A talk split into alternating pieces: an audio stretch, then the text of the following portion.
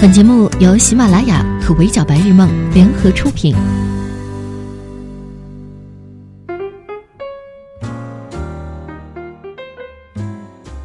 Hello，各位小多们，你们好，欢迎收听本期的 Madam 神凯娱乐圈，我是 Madam 莫咪。毫不意外啊，萧亚轩又一次凭借着新恋情引发了全网的讨论。她在四十岁生日当天，大大方方公开了和新男友的恋情。这位现男友黄浩今年只有二十四岁，和萧亚轩是相差十六岁的姐弟恋。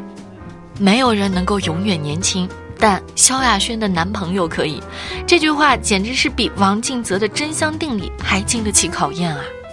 虽然还是一个学生，但黄浩并没有拉低萧亚轩的男友颜值平均分。中加混血，身高一百八十三厘米，当过模特，拍过微电影，整个人有型有款。前段时间还参加了今年的超新星全运会，镜头动态都经得住放大再放大。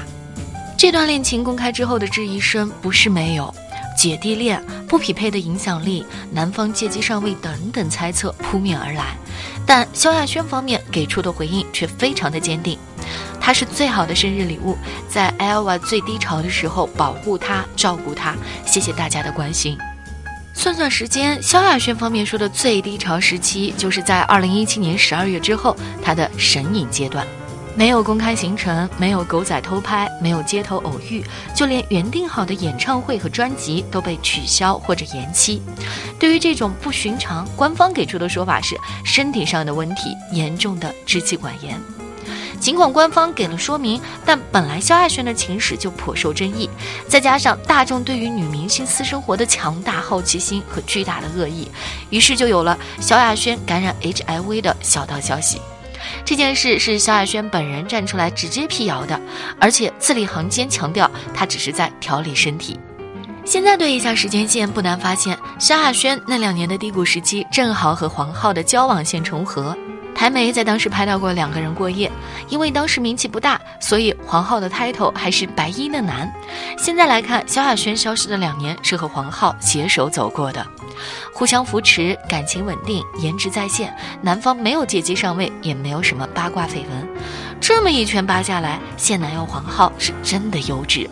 于是，木了的网友们千呼万唤，萧姐出书传授和小鲜肉谈恋爱的秘籍。说到鲜肉收割机和恋爱心得，萧亚轩真的算是神仙级别的人物啊！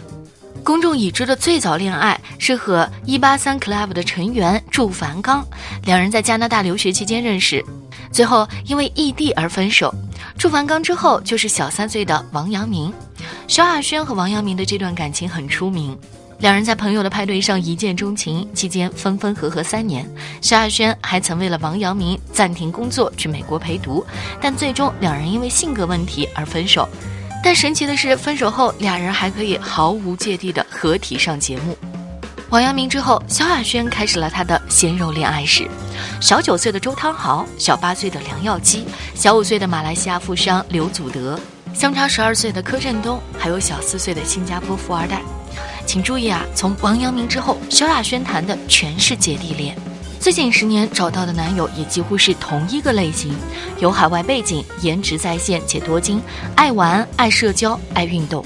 有网友总结了萧亚轩公开的恋爱历史：出道二十年，十五个男友，没有拍到的不算在内。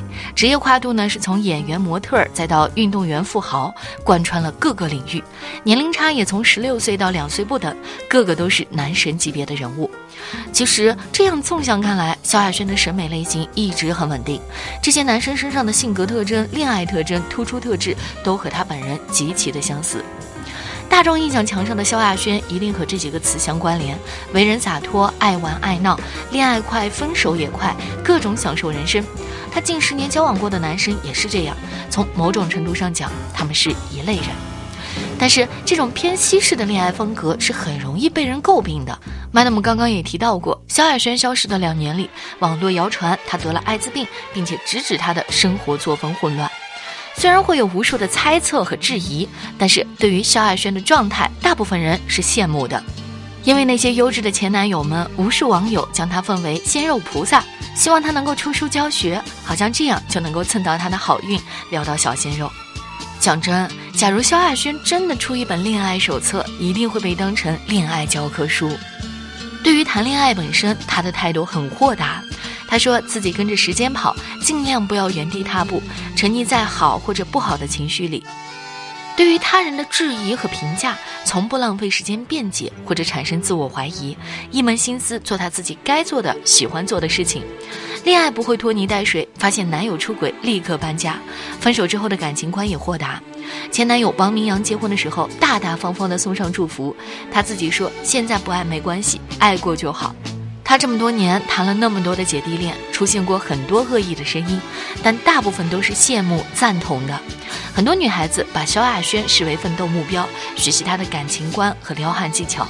但 Madam 倒觉得，与其学习萧亚轩的撩汉技巧，不如像她一样活得漂亮。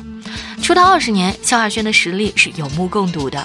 出道当歌手，天生拥有带质感的音色，第一张唱片就卖出去了二十万张。丽张唱片算不上是张张经典，但是也留下了许多脍炙人口的金曲。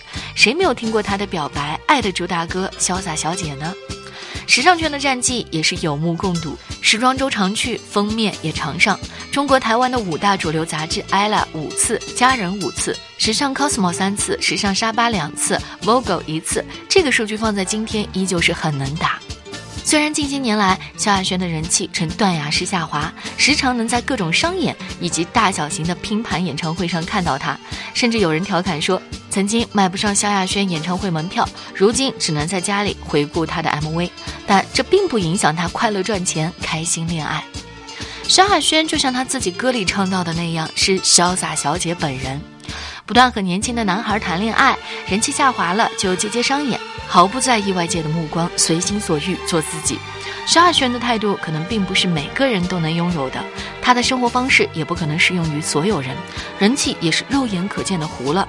但她有一点态度，真的是值得所有人的学习和借鉴，那就是不管是男生还是女生，都要潇洒一点，拿得起放得下。他并不花心，每段感情都是一对一的全情付出，分手了再投入下一段感情。不再是曾经天后级别的人物，辉煌过去了也坦然接受。他并不渣，前任们对他没有抱怨，也没有传出任何的八卦绯闻。他更不是热爱年轻肉体的怪阿姨。男友的年纪不重要，地位不重要，适合自己在感情当中开心快乐才重要。不沉溺过去，不纠纠缠缠，人气糊就糊，拿得起放得下，是潇洒小姐本人了。好的，以上就是本期 Madam 深看娱乐圈的全部内容了。我是莫咪，下期见，拜。